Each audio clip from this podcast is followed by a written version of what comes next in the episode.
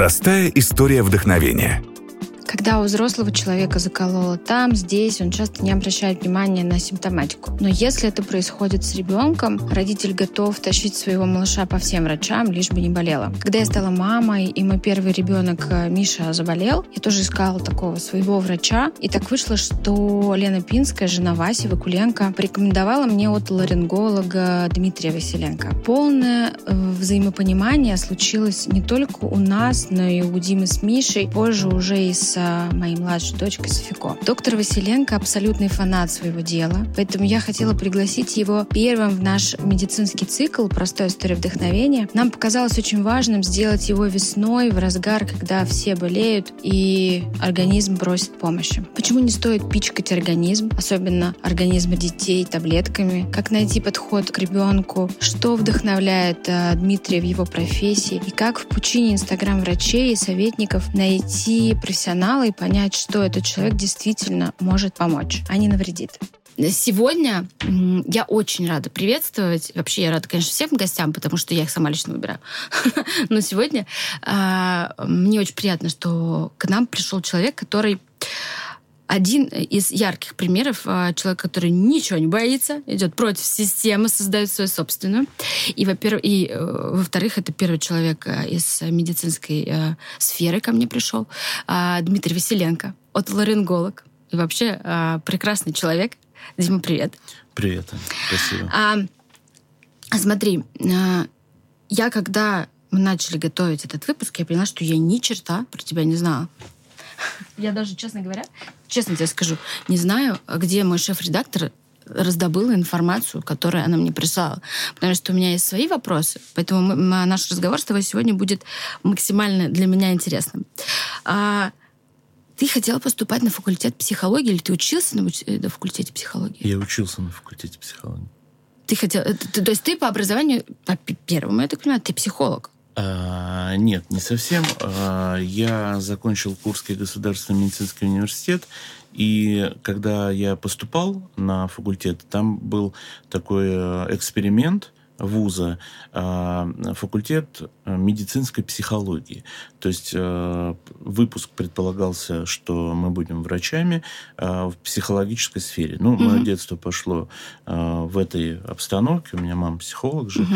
Вот. И мне как-то это было очень интересно. Я был увлечен литературой психологической тогда и так далее. То есть я не собирался быть врачом абсолютно. Угу. Но поскольку факультет был экспериментальным, это был по сути, факультет э, лечебный, который потом из-за неудавшегося эксперимента угу. нас и перевели на лечебный факультет всех, но э, по сути это был такой ну, интересный эксперимент, то есть мы проходили всю программу лечебного факультета, вместе с ними там препарировали, анатомия там и все остальное, вот, хирургия и так далее. Но плюс у нас еще были дополнительные занятия по э, психолог психологическим наукам, различным там сферам. Поэтому вот да, как, э, ну, я уже понимаю, ты сказала, что твоя мама была психологом, но э, тем не менее, а, когда ты выбрал э, медицину как направление, которым ты будешь всю жизнь заниматься? Когда ты понял, что медицина — это твое призвание? Потому что я убеждена в этом, я человек, который вырос в семье медиков, что медицина — это призвание, да. и, приня... и по-другому никак быть не должно. Вот в какой момент ты понял, что... А, на третьем курсе а, у нас была летняя практика помощник медицинской палатной медицинской сестры. И первый раз до того, как Это начались... прям самая да, жесть, мне да, кажется, да, да? да? До того, как начали, началась именно практика практические кафедры, они после третьего курса начинаются, то вот на третьем курсе, или даже на втором, я точно не помню, но где-то там, а, была вот эта вот практика. И я окунулся просто вот с головой в практическую медицину. Мне это было очень интересно. Кто-то там э, ходил, не ходил. Я прям все лето проходил. Мне было интересно э, какие-то там инъекции, э, человеческие истории, э, любовь, смерть. Все это было на глазах, и мне как-то это очень зацепило тогда. И э, я подумал, что, наверное, вот э, как раз медицина, она меня больше на тот момент а, привлекает. Потом уже начались клинические кафедры, и э, я же как бы часто говорю об этом, что полюбил свою специальность через своих учителей. А мне э, очень нравились те люди, которые занимались именно Э, оториноларингологии, когда я познакомился с ними, которые вели у нас занятия, заведующие кафедры и так далее. И мне, я очень полюбил эту специальность, и, наверное, я вот понял на четвертом, там, пятом курсе, что я буду лор-врачом, я выбрал оториноларингологию, несмотря на то, что как бы пока до этого вообще не понимал, что я буду, буду ли я точно врачом. А, просто меня всегда поражало, в, когда люди выраб- выбирали себе медицинскую, ну, специальность медицинского там, врача, медицинского работника, хирурга, что это а, во-первых, надо быть безумно скрупулезным, потому что ты, ну, упустив одну маленькую деталь, ты можешь человека убить, да?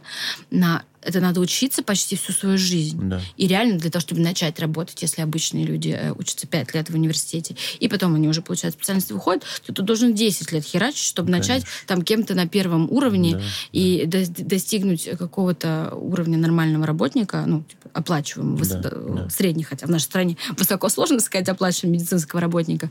Ты должен очень много лет проработать. И вот поэтому мне кажется, что это выбор очень осознанных, а, таких взвешенных людей. Вот ты с детства, ты, ты каким был в детстве? Когда, ну, просто ты начал мне говорить, что ты с третьего курса понял, что да, тебе это нравится, да, но ты уже был на третьем курсе. Как ты пришел в университет, подал документы в медицинский, курский, медицинский да, университет. А, знаешь, Ань, а, здесь я проведу интересную аналогию. А, значит, а, тебе первый расскажу о том, что скоро произойдет открытие лор-центра Дмитрия Василенко. Вот, мы все-таки, да, выросли в какую-то такую большую свою клинику. И вот э, на этом этапе вот практически Новый год был начат, и старый закончен с того, что мы постоянно сталкивались с какими-то очень серьезными препятствиями, а, чтобы это все как бы довести до ума, слава богу, вот сейчас на какой-то финальной стадии, в общем-то. И э, вот э, мне, что тогда не давалось все легко, вот кому-то дается вот легко. Вот мне как будто бы вот так вот со стороны, когда я смотрю на себя, думаю, какой баловень судьбы, как мне повезло во всех сферах и так далее, но всегда мне это давалось тяжело, реально. И вот сейчас э, дается тяжело. И к чему я это все начал рассказывать? Что я в университет поступил со второго раза. Угу. Вот, то есть я ходил э, два года по репетиторам, я сдавал там все как положено, все написал, а меня просто не взяли. Потом э, я узнал, что это были какие-то конфликты интересов, там, связанные с должностями, которые занимали mm-hmm. на тот момент мои родители. И, ну, в общем-то, я стал такой разменной монетой в этих играх. Вот. Но так или иначе, это для меня был большим стрессом.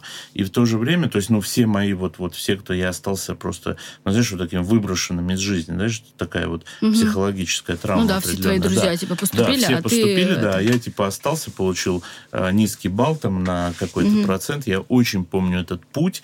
Я угу. жил тогда рядом с университетом, я шел смотреть эти списки, знаешь, раньше вывешивались да, просто на двери. списки на двери, да, вот, да, распечатанные, да. или там даже от руки написанные, уже не помню. Я я ищу, ищу, ищу, и смотрю, там, типа, красным выделено там две фамилии, я и еще там один человек. Вот, то есть, э, вот это, ну, наверное, меня немного простимулировало в плане учебы и всего остального. Но, опять же, я когда поступил э, в университет, э, я был очень музыкальным юношей, вот, ты знаешь, да? У меня была рок-группа, я ее создал на mm-hmm. первом курсе. Вот, и как-то вот первые три года учебы, они были такие в фестивалях, в, там, в КВНах, там, в такой вот веселой жизни. Меня это очень привлекала студенческая жизнь, какое-то там общение и так далее. То есть, как бы медицины э, нету на первом, втором, третьем курсе. Там есть какие-то, знаешь, я общие, часто... Типа общие, да. Я очень часто рассказываю своим там студентам там, и так далее, ученикам, я говорю, знаете, вот когда я пришел в ординатуру, и меня стали учить анатомии уха, горла и носа, я стал э, увлеченно там заниматься какими-то вещами, у меня были такие мысли, а для чего я учил латынь? А для чего я там какие-то там вот науки учил, которые мне там до сих пор не пригодились. Ну, конечно, это то же самое, что сказать, зачем в школу ходить, да, понятно, это какой-то там общий mm-hmm. уровень базы формируется, вот, но тем не менее я был очень этому удивлен, поэтому вот, вот эти первые три года, как, ну, я не шел туда вот с целью, что вот нужно, ну, это ну, было ну, очень, типа учиться, да, да, типа учиться, стать врачом, вот у меня стойкая цель, я не знаю, есть ли сейчас такие там подростки, да, их можно назвать. Ну, что там, 17-18 лет, ну, какие Ты знаешь, кстати, я с тобой соглашусь, и я вот как раз как ты. А, ну, я вообще, в принципе, образумилась, мне кажется, до сих пор. Только сейчас начинаю останавливаться. Но я помню тоже первые года в университете. Это же просто бесконечные тусовки. Ты становишься конечно, самостоятельным, конечно, у тебя появляются да. взрослые друзья, да. тебе становится доступно много всего. Да, ты взрослеешь. Тебе, да, ты взрослеешь, да. у тебя там а, личная жизнь появляется, какие-то там конечно. тусовки. Да. И ни о какой учебе я вообще не думала, серьезно. Да, да. Вплоть до ее окончания. И когда сейчас я встречаю юные ну, поколения, которые, надо, получается, на два поколения ниже, там же год, да, 10 лет, по-моему, поколение, да. а, я ими восхищаюсь. Они такие осознанные в своем возрасте. Они такие, там, типа, в 20 мы уже все знаем, они очень образованные. Я чувствую, что я очень сильно ну, уступаю. Ну, другая страна, другая, дру, другие нравы сейчас чуть по-другому, да? То есть учиться стало престижно получать образование стало престижно. Мне кажется, я рос оно, тогда... оно получилось интересным. Да, сейчас стало, конечно, да? конечно.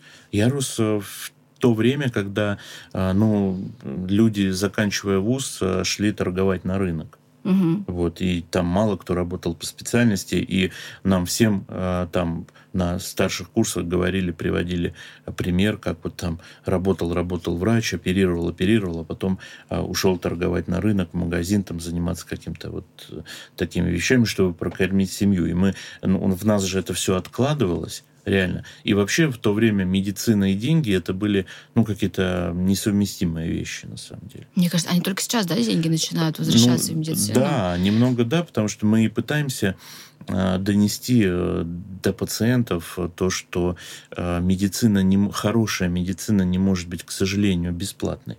Вот, к сожалению, не может такое быть, да, потому что э, все курсы, все конференции, все э, симпозиумы, какие-то э, курсы по э, определенным обучениям, да, уз, узкому э, специализации, это же все стоит очень больших денег, не говоря уже о том, сколько стоит оборудование, его содержание и так далее.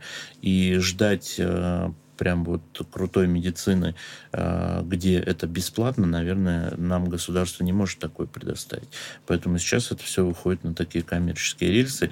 И, а, знаешь, а, я взял двух ассистентов, вот, это молодые девочки, там, четырех, с четвертого-пятого курса, чтобы их вырастить э, в хороших mm-hmm. врачей, вот, ларингологов, пока они нам просто помогают в клинике там, и так далее. И насколько у них мировоззрение абсолютно другое сейчас. Они абсолютно по-другому мыслят. Они мыслят э, с каким-то... Это плохо на мой взгляд. Они мыслят с каким-то коммерческим уклоном очень сильно, да, mm-hmm. то есть они, они считают, а вот я, если вот выучусь на такого-то хирурга, я сколько буду зарабатывать? Надо прочитать, а обучение сколько стоит, да? То есть вот, наверное, в медицине это плохо. Романтизма нет, любви да, к работе. совершенно верно, да. То есть, Прагматизм и деньги, да? Да, да, да. Когда человек э, покупает э, голову барана, и идет, ее препарирует, вот угу. это романтика. Угу. Они думают о Ты том... Ты покупал голову барана и препарировал ее? Ну, тогда э, были, э, к счастью или к сожалению, э, как это правильно назвать, чтобы не оскорбить чувства никого. Но это были живые люди без, ну, те, те анатомические препараты, да, называлось это так, э, в моргах, на которых можно было угу. препарировать. Я не знаю, как это с юридической точки угу. зрения выглядело, но угу. как бы это и есть до сих пор. Вот. Ну, сейчас... В смысле, да. живые люди? Ну, живые люди, умершие. А, я поняла. Умершие люди там, ну, по каким-то, я, я не знаю, там... Да. Вот. Смотри, а ты выучился... Медицинские препараты да, в виде, поняла, то есть, да. в виде, я не знаю, как сейчас в медицинских вузах, угу. может быть, этого уже не стало, но в мое время это было, да. То есть у нас в анатомичке там плавали в ванне разные части органов. Голову можно было взять там что-то там и так далее. В морг прийти, что-то попрепарировать и так далее. Вот как сейчас, не знаю. Ты ел в морге? Конечно, конечно, Серьезно? конечно. Запах формалина и бутерброда с колбасой. То есть это прям true, это юность. правда, да? Конечно, конечно. Ну, ты находишься там 4 часа. Ну, Хорошо, в обморок падал? Нет, Ни разу? Ни разу. Не тошнило? нет. Надо, то есть ты пришел и увидел расчлененку и такой, окей, съем бутерброд. Да, да. Ну, наверное, тут нужно иметь определенный склад такой. Ума Вот меня сейчас тошнит. Да? Да, вот сейчас от каких-то моментов тошнит. А нету, как мне кажется, это потому, что ты стала отцом. Есть такое? Более нежными становимся, когда у нас появляются дети. А, Более восприимчивы к таким вещам. Я очень э, стал, знаешь, такое чувство, что какая-то броня осыпалась, вот, и ты такой более уязвимый по всем фронтам. Да, Вот прям вот по всем фронтам. соглашусь. То есть меня психологически можно очень легко возбудить, там, Мгм. знаешь, там, когда какая-то эпидемия начинается или что-то такое. Мне раньше было вообще все равно, вот, а сейчас у меня такие мысли, а как же дети, а как, что? То есть примеряешься на них. Абсолютно. конечно, да. А, вернемся к тебе. Ты э, закончил э, университет, Да. э, начал работать в Курске. Да. И э, в какой момент ты э, осознал, что там ты достиг какого-то потолка, и тебе нужно ехать в Москву? И что в Москве тебя ждет, типа, светлое будущее, ты сможешь здесь себя реализовать? Ну, то есть это, с одной стороны, очень распространенно, все едут э, Да, из да. э, м, других городов в столицу, чтобы тут как бы больше денег, больше возможностей, больше людей. С другой стороны, как раз-таки тут все сюда и едут. И как вот найти это место по солнцу? И- Конкуренция гораздо да, с учетом больше, того, да. что ты уже к тому моменту был отцом двоих детей, у Да. тебя двойняшки. Да. Вот, я все время боюсь перепутать двойняшки или близняшки. Да, У тебя двойняшки, то есть у тебя вообще груз ответственности и уровень недосыпа уже как Да. бы выше-выше среднестатистического. А в какой момент ты решился? Почему ты это сделал? А, Ну, мне а, в какой-то момент э, стало тесно. То есть тот потенциал, который я в себе чувствовал, я не говорю о том, что он есть или его нету, и смог я его реализовать или нет. Но на тот момент я чувствовал тот потенциал, который мне не давал а, сидеть а, на месте. Я, ну, э, я очень хорошо отношусь к Курску, и мне очень нравятся люди, которые там живут, и в целом город. Но э, в нем есть определенная специфика. Я часто Мгм. говорю об этом. Есть специфика э, каких-то вот дружеских взаимоотношений, там, ну, кумовство это, да, Мгм. называется, да? Мгм. Вот. И на, на определенном... Знаешь, самое сложное вот в моей ситуации с моим переездом, то, что даже э, кажущиеся близкими на тот момент людьми э, меня никто не поддержал. В твоем переезде? Да, вот, потому что это было очень непонятно для них. Вот со стороны это выглядело так. Есть парень, у которого все есть. А, как бы, ну реально у меня было все. Вот, ну вообще все. И я уехал не, не зарабатывать деньги, да, потому Мгм. что, ну как бы я нормально жил, я был доцентом на кафедре, я получал там среднестатистическую зарплату. Какую, какая зарплата среднестатистическая? А, ну, на тот момент я там что-то получал 12 тысяч рублей, что-то такое. Вот, ну, Ты на... шутишь, что ли? Нет, не шучу. И это типа был, чувак, у которого все было? а, 2012 год, но благодаря... Да, это был... В каком году? Да, в 2014 Ну да, тогда, я да. уехал, в 2012 родился Маш с Колей. А, значит, да. а, Мы да, это познакомились был... в 15 Ну, где-то да, как раз, да, когда да, ты да, еще да, дети да, еще там 14 женаты. год, да, да, совершенно верно. Вот, и а, такие зарплаты были, по-моему, сейчас не больше 20 тысяч. Там, Подожди, я пытаюсь люди. сейчас сложить. А, ты говоришь, что ты А. человек, у которого все было. Да. У тебя зарплата 12 тысяч рублей. Что у тебя было? Ну, у меня... ты были- Я прожил в этом городе много лет, и у меня были а, ну, определенные там бизнес-проекты, которые Мгм. как бы приносили деньги. То есть у тебя все равно что-то Нам было помогали родители, которые там, ну, тоже там всю жизнь прожили Мгм. там и так далее. Вот. Ну, как бы вот внешне, как бы у меня было Мгм. все. Там мы жили в частном доме, у меня был Мгм. внедорожник, там, я не знаю, какие еще там атрибуты. Мгм. У меня была куртка дорогая. Вот. Ну, так, Мгм. среднестатистически, что Мгм. имеется в виду. Но я не мог прийти в кроссовках на работу, и меня это очень сильно убивало. Мгм. Вот, то есть, ну, образно. А, потому что, скажем так, э, были какие-то шаблоны определенные, и я понимал, что в моей специальности очень много творчества, и я не могу это все реализовать. И у меня были даже такие попытки, я даже э, когда-то э, практически нашел помещение, стал делать лицензию и хотел сделать небольшую там лор-кабинет свой в Курске, но очень быстро понял, что менталитет людей а, не поймет э, моих творческих э, таких вот порывов в этом а отношении. что значит творческие порывы? А, ну, знаешь, я хотел отойти от тех стандартов и в общении. Угу. У нас тут недавно было четырехлетие, вот, и даже пациенты, которые проживают в Москве и вроде как современно так мыслят, а, они были очень удивлены, когда на приеме а, я предлагал там выпить вина с ними, да, там посидеть, пообщаться спокойно, да, в нормальном ключе. И до сих пор я думаю, что основной наш успех в том, в моем отношении к пациентам. Ну, потому конечно. что я очень люблю каждого пациента, я искренне к нему отношусь и пытаюсь искренне помочь. И во главу угла это ставлю. И никакие, я не связан никакими бюрократическими вот этими вот моментами, а, которые не позволяют мне а, делать так, как это нужно. И в то же время я не связан и коммерческими какими-то. То есть я делаю так, как считаю нужным, как я могу себе это позволить. И мой отъезд, он был еще очень сложный период пришелся. Я очень с большим уважением отношусь к своему учителю Серафиму Захаровичу Пескунову. Его нет, к сожалению, уже с нами. А, но а, когда я подумал, что я уйду с кафедры, мне казалось, что самое тяжелое – что будет.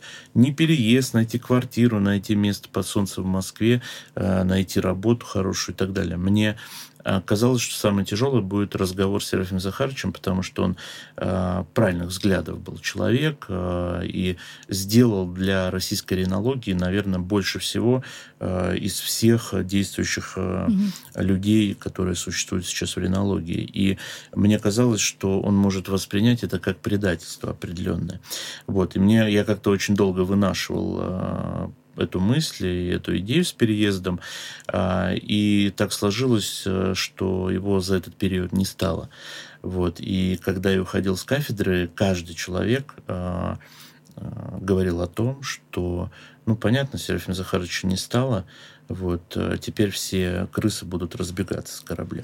Вот, и такой первой крысой стал я. Mm. Вот, хотя вот внешне это выглядело так, хотя, конечно, меня до сих пор эта ситуация как бы не отпускает.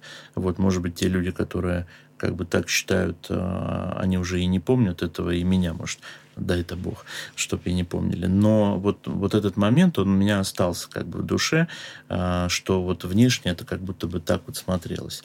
Но также вот э, очень, наверное, сильно повлияло тогда мое знакомство с Васей Вакуленко, с Леной Пинской, да, то есть я когда побывал а, первый раз еще в старом Газгольдере и увидел тогда вот эту вот, знаешь, вот волна, да, mm-hmm. вот, когда вот есть какая-то, э, ну не мне тебе рассказывать, да, новая волна, какая-то новые люди, новая жизнь, творчество.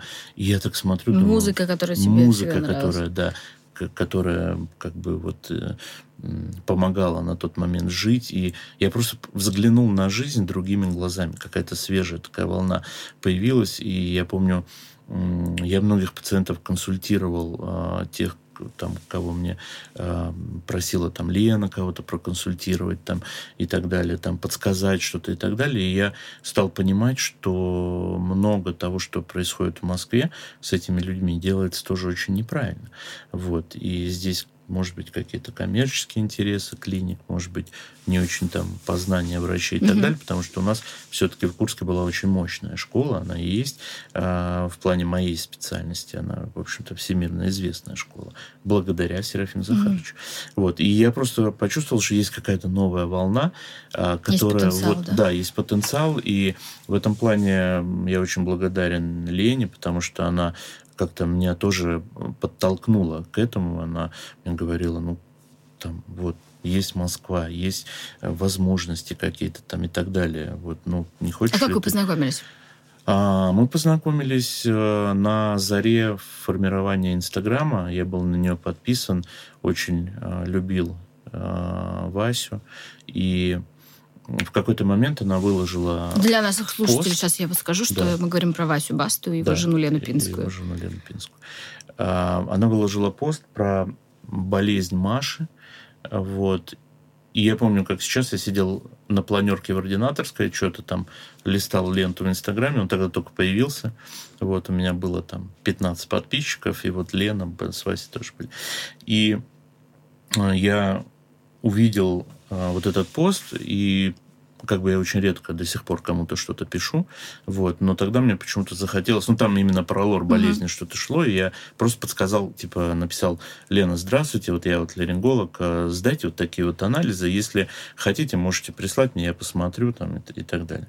Вот, и, как ни странно, она мне ответила, и мы стали общаться на эту тему, а, чем-то там я помог, и она мне э, в качестве благодарности тогда э, сказала, что вот когда э, там Вася будет в Москве, вот хочешь приезжай, я с ним познакомлю, там типа сделаем тебе экскурсию по, по Газгольдеру и так далее. И мы как-то списались. Ну, тогда у меня, конечно, никаких мыслей о переезде не было тогда. Вот, мы списались и как-то вот стали mm-hmm. общаться, и я потом стал детишек смотреть, потом с вами познакомился. Mm-hmm. Когда мы с тобой познакомились, я хорошо помню, тогда ты принимал э, в частной клинике, ну, в коммерческой клинике, да. и, ну, к, к тому, кто приходил к тебе напрямую, ты приезжал там и, в общем, консультировал да. э, лично. Угу. И я очень хорошо помню тогда, что меня очень сильно удивило, потому что ты работал в хорошей клинике, угу. э, всем известный. Угу. Тогда ты сказал, что я не... ты ушел тут достаточно да. быстро и нашел этот свой кабинет, да, да, да. где бы значит принимать. И ты тогда сказал, что я не могу там работать, потому что я вижу, как обманывают пациентов. И как, э, в общем, от меня требуют не их вылечить, и важна не моя эффективность как врача, а моя эффективность как человека, который принесет э, деньги э, для клиники. Наверное, а, это участь всех больших а, коммерческих центров. Здесь даже, может быть, э, не в обманывании речь, а в медицинском маркетинге, mm-hmm. который работает таким образом, а, чтобы клиника получала выгоду. Mm-hmm. Да? И это не относится у меня очень хорошие отношения до сих пор с руководителями этой клиники и так далее, потому что все это понимают, как бы как, как эти механизмы работают, и, но я хотел по-другому работать. Вот. То есть ну... я просто хотел а, работать таким образом, чтобы это было максимально направлено в интересах пациента. И я понимал тогда, что если речь о зарабатывании, то можно заработать другим путем, нежели э, как бы какие-то там назначать анализы, которые, в принципе, не особо нужно, но чтобы лаборатория клиники не простаивала, да, поэтому... А э, я узнала о тебе, вот, соответственно, как, мы, как ты уже и сказал, через Лену Пинскую. Да. Лена мне посоветовала, дала твой контакт, и вот с, тех, с того момента а, мы а, дружим. Насколько у тебя уже был тогда Инстаграм, ты уже тогда его вел, что там рассказывал, угу. и потом ты начал это делать активнее. А какой процент сейчас из твоих а, клиентов, из твоих, э, неправильно, пациентов, твоих пациентов, да. да, из твоих пациентов, которые приходят к тебе через социальную сеть, и какая часть, а, которая приходит к тебе по рекомендации вот типа серии «Мы были, сходите». Угу. То есть, насколько, ну... то есть, нет, я перефразирую, насколько социальные сети и вот эта рекомендация – а повлияло на твой успех? Потому что, безусловно, успех у тебя есть. Ну, то есть и это э, заслуга, безусловно, твоя как прекрасного профессионала и врача, но тем не менее. А, я, знаешь, э, всегда говорю о том, что очень много хороших врачей, просто мы о многих из них не знаем, да. И э, я безумно благодарен всем тем людям, и тебе, и твоей семье в том числе, э, за то, что вы тогда очень поддержали меня, и это касалось соцсетей тогда. Угу. И тогда э, люди понимали, что это делается э, не по бартеру, и не там за что-то, и не за деньги, да, как сейчас это принято, а это делается просто от души по рекомендации. Я был первым отларингологом э, в Инстаграме, который стал писать про лор болезни. Э, тогда это вообще было не принято. И, конечно, сейчас я чувствую очень большую ответственность, потому что мы до сих пор остаемся самым таким крупным порталом, который про это пишет, и там по количеству подписчиков, и по там просмотрам, и по всему остальному. И какой-то вот мне очень дико неудобно, когда наши пациенты там какие-то а, мои высказывания там приводят доводом своим врачам на местах, да, там типа, а вот угу. он сказал вот так вот, да, вот смотрите, да, мы так не делаем. Вот как-то это вот, ну, чуть-чуть вносит смуту определенно, мне не очень удобно за это. А, но, конечно, а, Инстаграм дал какой-то толчок и дал возможность представиться, да, то есть как визитная да. такая какая-то карточка, mm-hmm. которая позволила заявить о себе. А, это был 2015 э, год, когда вот первый был оргкабинет mm-hmm. на Волгоградском mm-hmm. проспекте. Вот, и все тогда репостировали, и все как бы вот поддержали, и люди там стали ходить. И первое... Э, сейчас, конечно, я думаю, что а, Инстаграм сам утратил свою актуальность в плане вот этих рекомендаций, да, вот, и мы все, а, знаешь, я помню, когда а, как раз вот а, мы начинали общаться с Леной Пинской, и в тот день, когда Маша стала лучше от моего лечения, от моих рекомендаций. Вася у себя в Инстаграме разместил ссылку на мой Инстаграм, у меня там прибавилось, у меня там 5 тысяч человек, да, сейчас такого не происходит, да, вот, потому что, ну, как бы... Уровень доверия. Уровень доверия, к сожалению, да. уже, ну, просто даже не столько уровень доверия, сколько, наверное, а, людям это уже просто стало угу. не очень интересно. Я думаю, что я в том числе и заложник а, Инстаграма, знаешь, когда а, летучая ходила по разным врачам, угу. но тогда касалось косметологов, да, угу. и она обронила такую фразу, я репостировал у себя это, она говорит, ох уж эти инстаграмные врачи, там, и там что-то такое. Вот. И когда меня называют инстаграмным врачом, мне очень обидно, потому что э, я абсолютно такой олдскульный классический человек, который просто имеет страничку в Инстаграме для информации. То есть мне приятно, когда на приеме люди говорят, да-да-да, мы это знаем, мы это у вас читали, вот мы с этим мы согласны, а это мы понимаем, потому что мы давно на вас подписаны. Да? Вот в этом плане он очень помогает. Но ну, плане... у тебя еще и стиль немножко другой. Все-таки ты да. там не открытый, не напрямую не продаешь свои услуги как э, Конечно, а, да. врача, ты, она больше информационная в этом плане. И ну, сарафанное радио. Да. Вот сарафанное радио на сегодняшний день это, ну, наверное, 70% наших пациентов. То есть у нас нету таких пациентов, которые вот прям вот там листали Инстаграм, есть какие-то, вот мне иногда присылают скрины, там э, мамских различных форумов, там, да, мам и, и так далее, где там они делятся контактами нашими, там мы помогли когда-то mm-hmm. в каком-то году, вот, э, но такого, что вот мы там листали ленту, увидели вас, э, и что вы лор-врач, и, и к вам пришли, а, наверное, нет, потому что уровень доверия уже ну, не позволяет людям а, так вот выбирать себе врача. А когда ты приехал и начал потихонечку обосновываться здесь. А вот этот момент мне больше интересует личный. У тебя семья, у тебя жена, с которой с двумя детьми, не еще маленькие.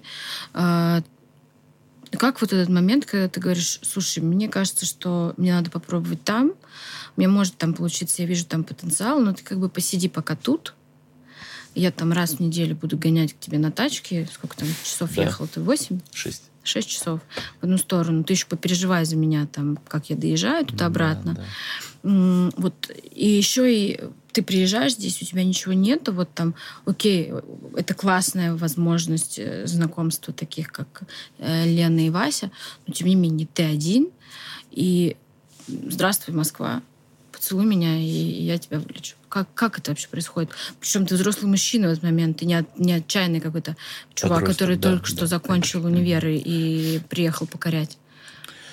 Страх потерять все не получится, вернуться обратно с опущенным типа носом, так сказать. А не носом, да, хвостом. Я, я дал себе задачу и обещание, что во что бы то ни стало я не вернусь обратно, потому что я начал этот путь, и я должен дойти до конца, каким бы он ни был. И э, здесь, безусловно, ты очень интересную тему подняла, и тут э, я благодарен своей жене Ане, потому что она э, без нее этого бы ничего не было, как на вручении Оскара сказал, да? потому что действительно она осталась с двумя детьми, она осталась без моей поддержки там, а, а там все-таки большинству людей нужен был как а, вот ларинголог, и mm-hmm. он перестал там быть, поэтому а, как, какая-то часть друзей была отсеяна таким а, образом, к сожалению. Ну, не совсем друзей, в общем. А, и она чувствовала, что мне на этот момент это нужно. И она не просто сидела с детьми, она э, бросила там очень хорошую работу. У нее был свой косметологический кабинет, она была очень там востребованным косметологом, э, э, дерматологом, работала на кафедре, защитила кандидатскую диссертацию. И вот, знаешь, она очень правильно воспитана родителями э, и чувствует, видимо, себя за мужем, да, когда э, муж что-то меняет, она его поддерживает. И я ей очень благодарен за это, потому что действительно мне тогда было непросто. Э, я очень э, помню хороший момент. Я тогда жил э, в Красногорске, на Павшской пойме. Вот, снимал там квартиру. И я боялся тогда ездить э, на машине, что-то я не понимал, как вообще ездить за рулем в Москве, хотя там с 19 лет за рулем. в Курске. Да, в Курске был внедорожник, и это был Курск. Вот.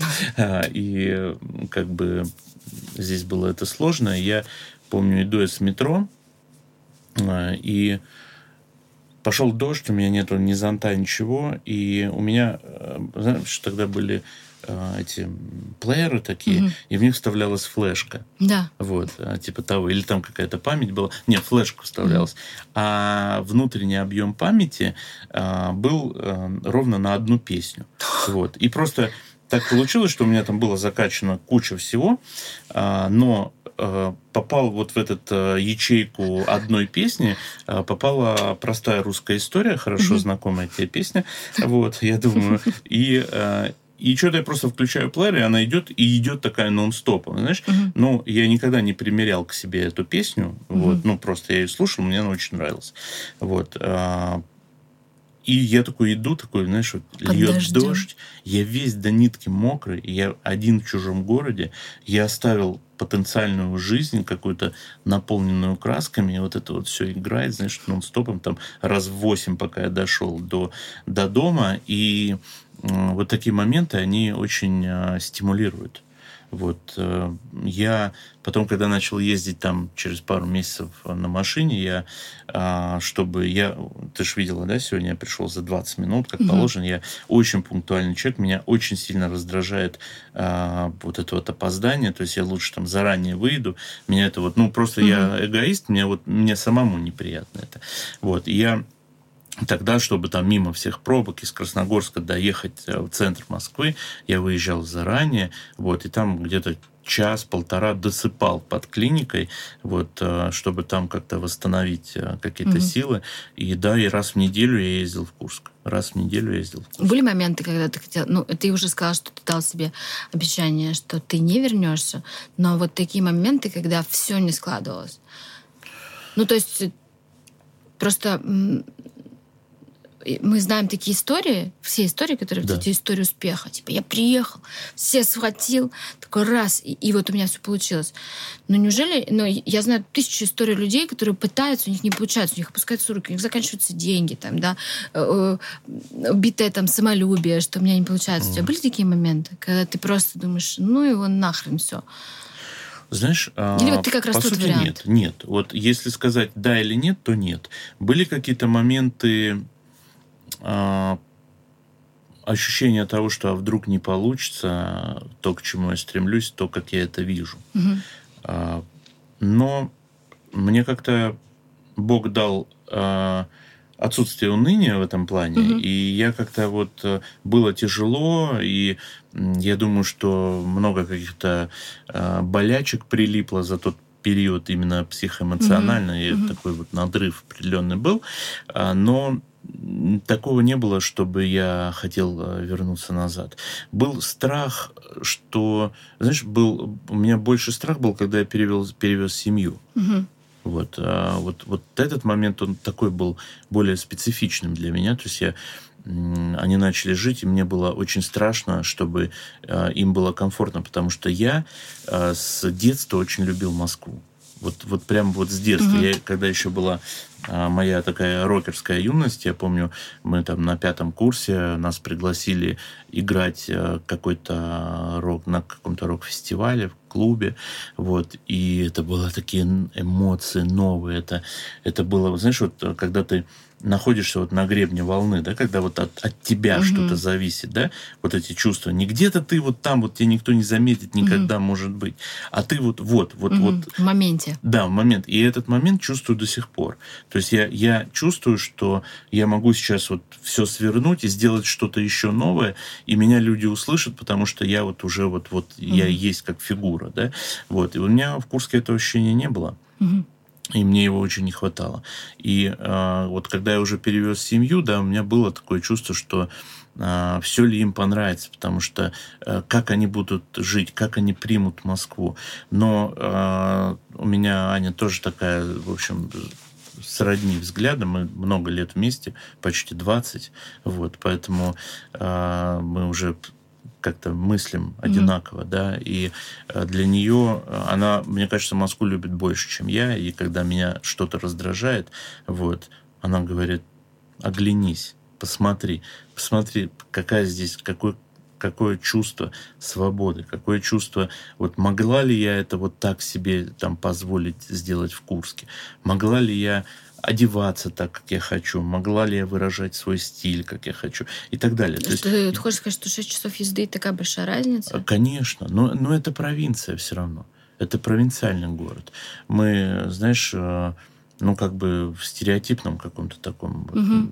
там, если ты э, кандидат наук, ты работаешь на кафедре, ты придешь на кафедральное собрание в футболке, без галстука, как без галстука? Что у тебя в голове не то?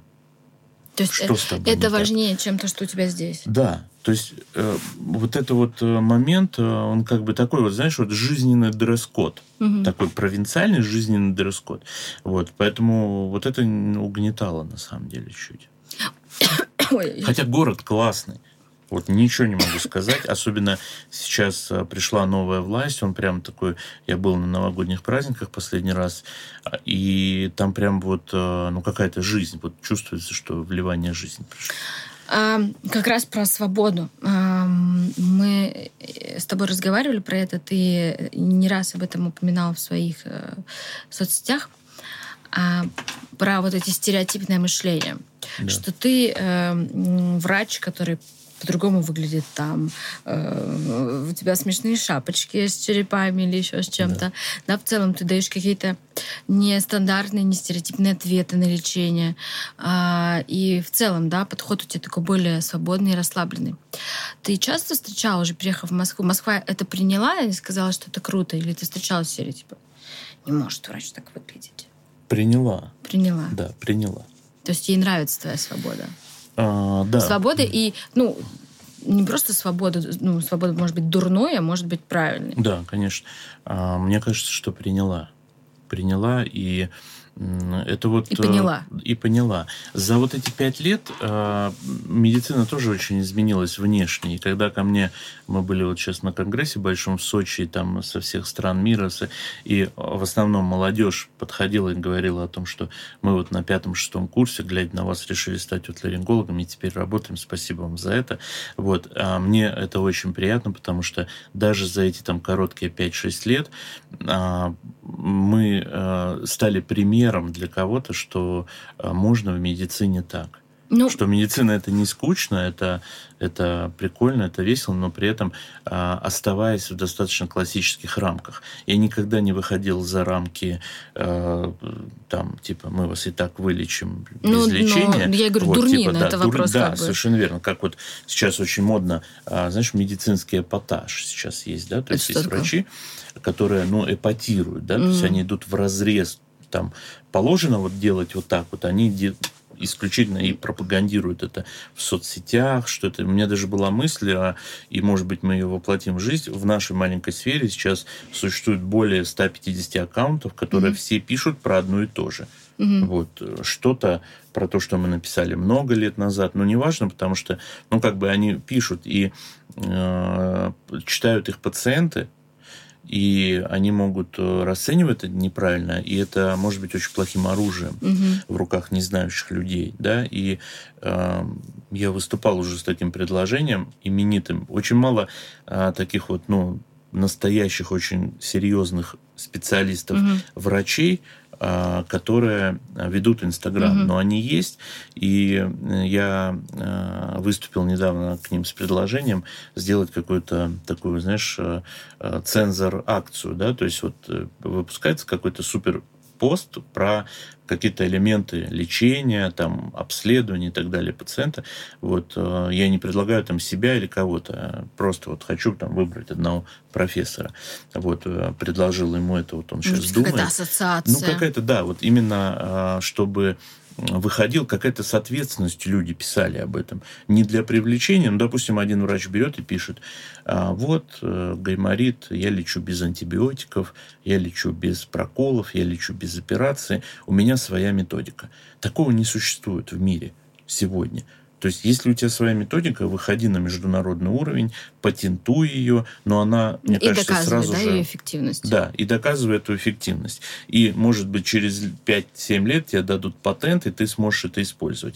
Но поскольку есть согласительные документы, общемировые, доказательная медицина, вот, где исследуется там срез всех исследований в мире по одному вопросу, который проводился, да, и они анализируя это все, приходят к выводу, эффективна эта методика или нет. Мало просто выпустить статью, что я доказал на 100 пациентов, что это эффективно. Это вообще не, не это вот, ну, пыль, это вот это, это вообще ничто. Ну вот а, это как раз один из моих вопросов, что сейчас вся же есть жизнь реальная, есть жизнь а, а, в социальных сетях, в интернете, и как раз-таки вот это появление, резкое появление, когда все поняли, что Инстаграм это отличный инструмент, вообще да. социальные сети для того, чтобы кто-то принял, как ты, как э, возможность просто высказываться, рассказывать.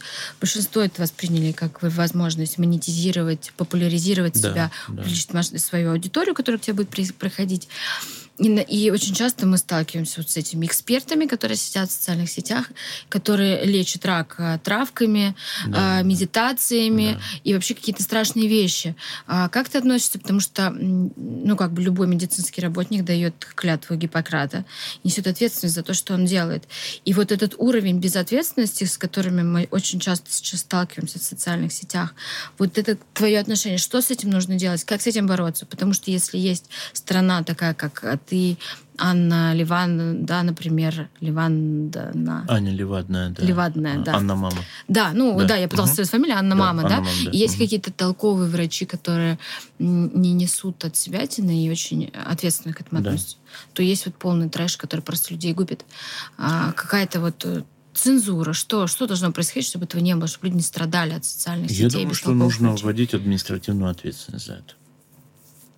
То есть должен быть, мы же, э, если мы э, выполнили неправильно медицинскую манипуляцию какую-то, нас могут наказать mm-hmm. через определенные службы, да, то есть есть экспертная комиссия. Мы же тоже встречаем э, пациентов, которые говорят, а нам другой врач сказал, что ваше лечение неправильно, а нужно вот так, да. Я всегда говорю, подавайте заявление, жалуйтесь, будет назначена экспертная комиссия во главе с серьезными специалистами, и они нас рассудят. Вот, когда понятно, mm-hmm. что я уверен в своей правоте, э, раз так говорю, да, вот, и я думаю, что в плане Инстаграма это должно быть тоже. Вот у меня, я где-то год вынашиваю эту идею, вот сейчас вот я высказал, как бы, ну, тут понятно, вот эта вот ситуация с коллегиальностью и так далее. Она а как, как бы... с ней, кстати, вот э, в, в Москве вообще в этой сфере, насколько сплочен вот медицинский наш коллектив? А, знаешь... А, Сообщество медицинское. У меня какая-то такая репутация а, в Инстаграме среди коллег, что я такой, знаешь, типа выскочка, я перетягиваю одеяло на себя, вот, я там все-все, вот, хотя это не так, я нигде как бы не пропагандирую такие лозунги и так далее. И наоборот, активно делюсь ссылками со своими коллегами. Но я очень не люблю э, хамство, и когда кто-то мне пишет в директ, а пришлите схему лечения, над которой я работал много лет, и которую вырабатывал, и которым э, обучаю молодых специалистов, мне в директ. Вот, я просто не отвечаю, я становлюсь плохим. Или когда человек начинает просто, ну, там, из э, севера, откуда-то там, из отдаленных регионов писать, типа, что вы пишете, вот вы типа позорите всех остальных врачей, вот, а если у нас нету этого оборудования, мы так не можем делать, а вот вас начитаются пациенты, и потом приходят а, с нас требовать, да, а у нас мы работаем на 10 тысяч рублей в месяц, вот, а вы нам говорите пункции не делать там или не всем делать угу. и так далее. И а, вот такие вещи, ну, как бы я сначала очень переживал, реагировал, думал, это несправедливо и так далее. А потом я стал этих людей блокировать просто. Вот, и мне стало спокойнее, знаешь, вот какой-то такой вот. А, то есть не вступать, ничего не доказывать. Я раньше что-то доказывал, там, рассказывал и так далее. А, ну и собралось определенное количество от ларингологов, заблокированных мной, которые, в общем, а, такую, выступают в виде такой не очень здоровой оппозиции, да, угу. скажем так. Вот. Поэтому а, коллегиальность, она есть в реальном мире. И есть врачи, с которыми мы очень хорошо спорим то есть они не принимают мою точку зрения, а я не принимаю их точку зрения. Вот. А, но в каких-то моментах мы на чем-то сходимся. И а, в этом плане а, мы остаемся ну, такими хорошими друзьями, как правило, потому что такие споры медицинские, они на самом деле сближают. Вот. И э, даже вот упомянутая Аня, э, она очень во многом не согласна со мной, и не как бы высказывает это, да, вот, и во многих моментах я не согласен с ней и тоже высказываю, но это не мешает нам на человеческом уровне прекрасно друг с другом общаться. Как ты считаешь, а, у нас сейчас все-таки люди стали лечиться на основании того, что им сказал врач, или все-таки продолжают заниматься самолечением? И насколько вот где вот эта грань, когда э, ну принять за себя решение, типа я знаю свой организм, мне надо выпить там чай с ягодами, знаешь, я аспирин закинуться перед сном, это ок. И когда это ты делаешь ты неделю, а потом у тебя пневмония, ну типа где эта грань, когда нужно Грани остановиться нет. и пойти? Грани, нет? к сожалению, нет. И тут, э, видишь, получается, что на сегодняшний момент у нас э, есть еще и третья сторона, да, то есть есть пациент, есть врач, он думает, ага, верить мне ему или нет, да, как он выглядит, что он знает, какая у него ученая степень, есть, нет, опыт и так далее. Сейчас все эти механизмы не, не очень хорошо работают, да, то есть если раньше а, я когда работал на кафедре, я был а, в отделении круглосуточном единственным научным работником. То есть я работал и в стационаре, и еще работал как представитель mm-hmm. кафедры. И у нас на планерках мне показывали тяжелых каких-то пациентов и так далее, потому что нужен был еще научный работник. Вот он mm-hmm. кандидат наук, может, все и знают, что делать с пациентом, но авторитетное он, мнение. Авторитетное это. мнение, да. Mm-hmm. Сейчас э, вне госучреждений такая история не работает. То есть врач может быть очень современным, толковым и супер крутым и не иметь ученую степень да, то есть чуть-чуть вот ценности сместились а, в этом отношении. Я вот сейчас а, начал работать над докторской диссертацией, и мне все говорят, а что тебе это даст?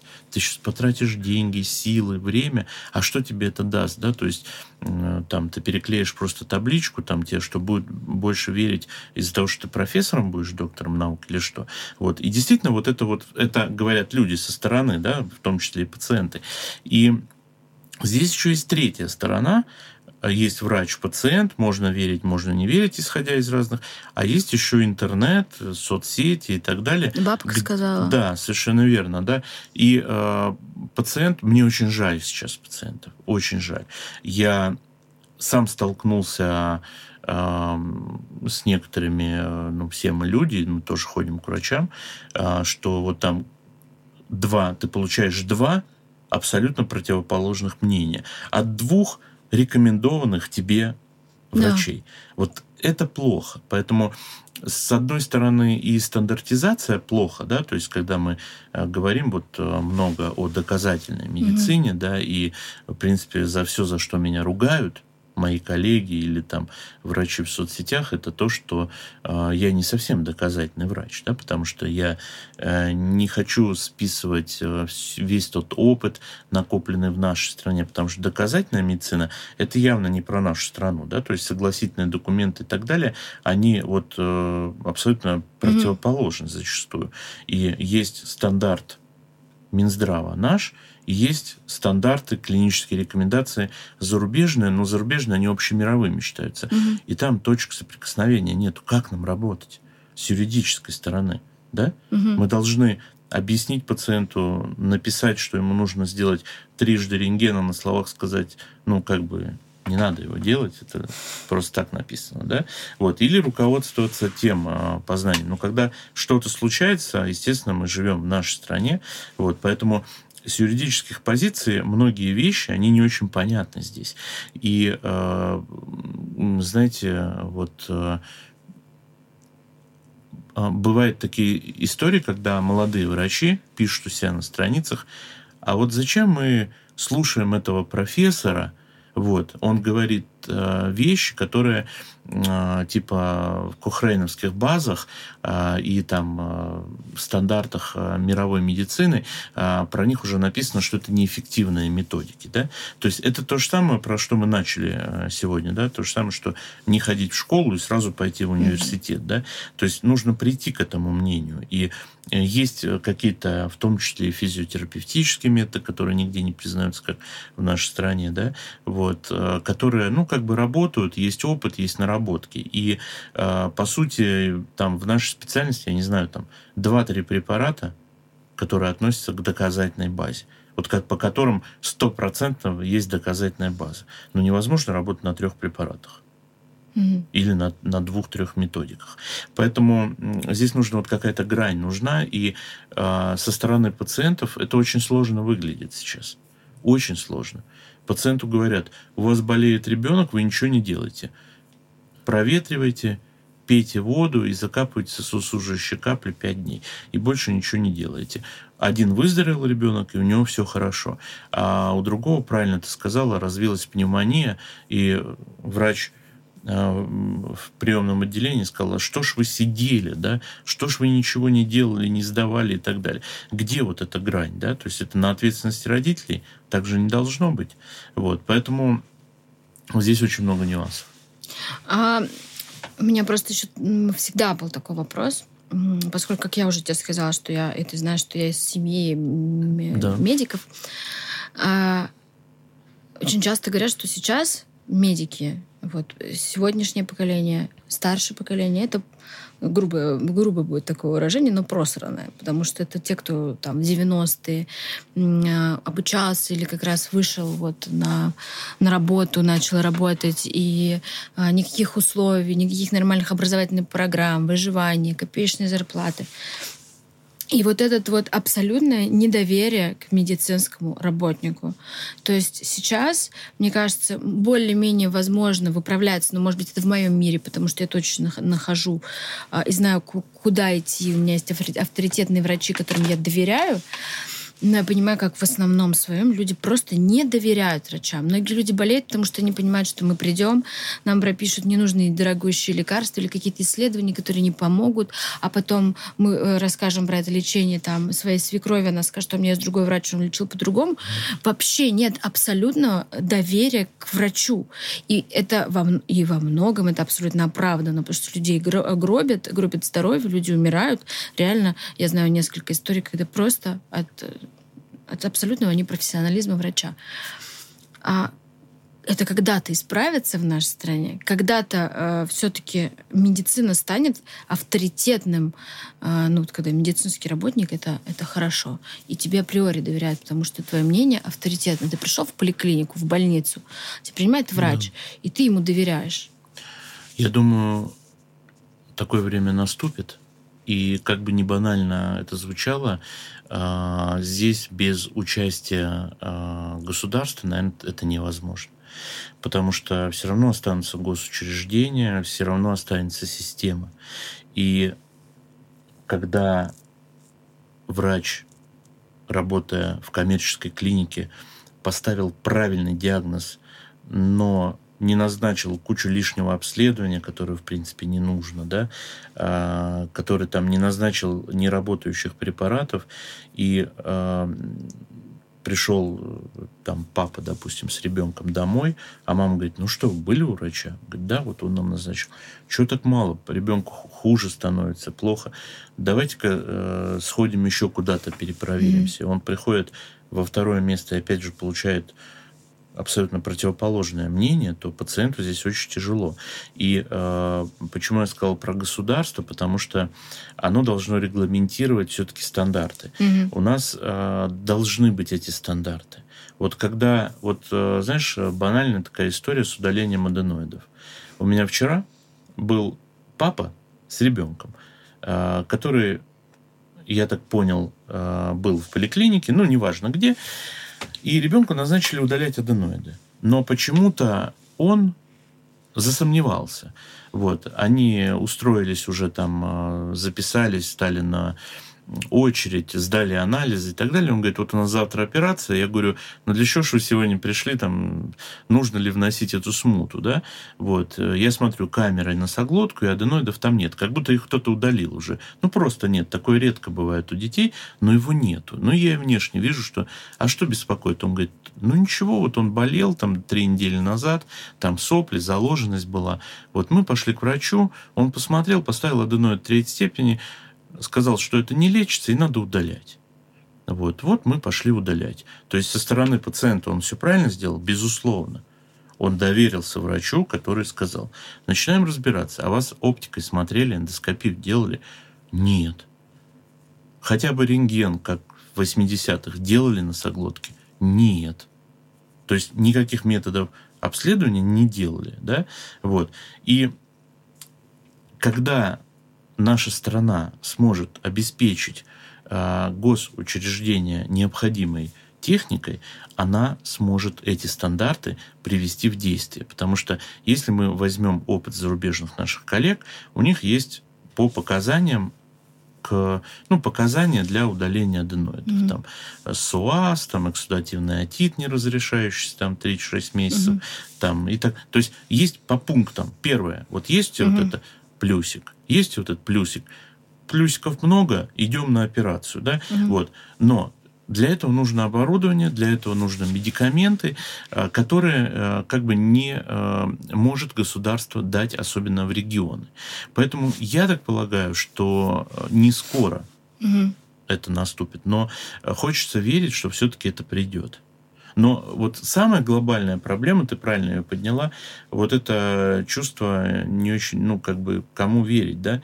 То есть человек идет к стоматологу, он ему говорит, вырвать зуб, удалить зуб, а, поставить имплант. Другой говорит, будем лечить. Да как, как вот ну, я сталкиваюсь, третьему, я да? сталкиваюсь, например, с другим, что я, ну, я э, э, не фанат, э, ну, не то, что не фанат лекарств, просто я никогда никого не залечиваю, и, слава богу, врачи, которые меня окружают, меня поддерживают. И я сталкиваюсь с тем, что, например, если, да, дети болеют, или если я болею, мне говорят, ты что-нибудь принимаешь? Я говорю, да нет, ну, вот я там пью много жидкости, проветриваю да. мой полы, как бы и отдыхаю, да, стандартные да. какие-то. Если у меня температура, я ее сбиваю. Если я чувствую, то есть я просто я знаю, что если я почувствую себя плохо, я могу позвонить, и тогда в этом случае мне назначат там какие-то да. лекарства. Вот. А Но я опять же, позвонить что... врачу, Конечно. которому ты доверяешь. Абсолютно, да. да. То есть, абсо... да, я и говорю, что, вот, например, в моем понимании у меня улучшилась ситуация, потому что я имею возможность и ресурс, а, потому что я окружила себя специалистами, которым я доверяю, и на практике знаю, что да. они владеют. Я называю это медицинский комфорт. Вот. Это медицинский комфорт. Но что делать людям, которые, у которых, блин, его нет? Они ходят в бесплатную поликлинику. Да понимаешь, да, где да, да. Э, всех заставляют там э, страшные темы прививки. Им надо успокоиться. Да, всем успокоиться, да. да. А, знаешь, возвращаясь все-таки именно лично к тебе, да. а, ты в самом начале рассказал прекрасную новость про то, что а, вы собираетесь открывать клинику. Да. Что это? Какой-то уровень ответственности. Это же абсолютно новый этап, когда ты из все-таки такого какого-то камерного мероприятия, где ты, твоя медсестра, несколько там ассистентов да. и другие врачи, ты выходишь на уровень клиники. Какие у тебя ожидания? И какая твоя миссия? помимо того, что всех а, Да. Я называю эту клинику ламповой, угу. клиникой все равно маленькой кучки врачей. Угу. И наша основная задача сохранить а, те приоритеты, которыми а, мы, в общем-то, пронесли да, через эти годы и руководствовались, угу. и, чтобы была возможность ими продолжать угу. руководствоваться. Она будет небольшая, и в плане расширения я вижу только несколько таких клиник, вот, э, где мы на разном уровне, то есть мы расширяем рамки нашей специальности. Угу. Мы привлекаем врачей, э, которые непосредственно сопряжены угу. с нашей угу. специальностью, да, ты знаешь, у нас есть аллерголог угу. уже угу. давно, там, угу. иммунолог, там, другие специалисты смежные, которые нам нужны в команде, там, педиатры, там, вот, ларингологи, сурдологи, там, то есть других чуть направлений э, нашей же специальности. Поэтому э, я понимаю, что это очень ответственно. Для этого я получил диплом организатора здравоохранения, который позволяет мне быть главным врачом, а, учился этому там и, а, но надеюсь, что в принципе останется все так же, как есть, просто будут более комфортные условия для наших пациентов и будет возможность делать больше уже как в рамках абсолютно своей отдельно клиники. Ты хочешь как-то... Есть ли у тебя миссия, помимо вот того, что ты назвал, все-таки как-то менять э, систему здравоохранения, стараться повлиять на нее? И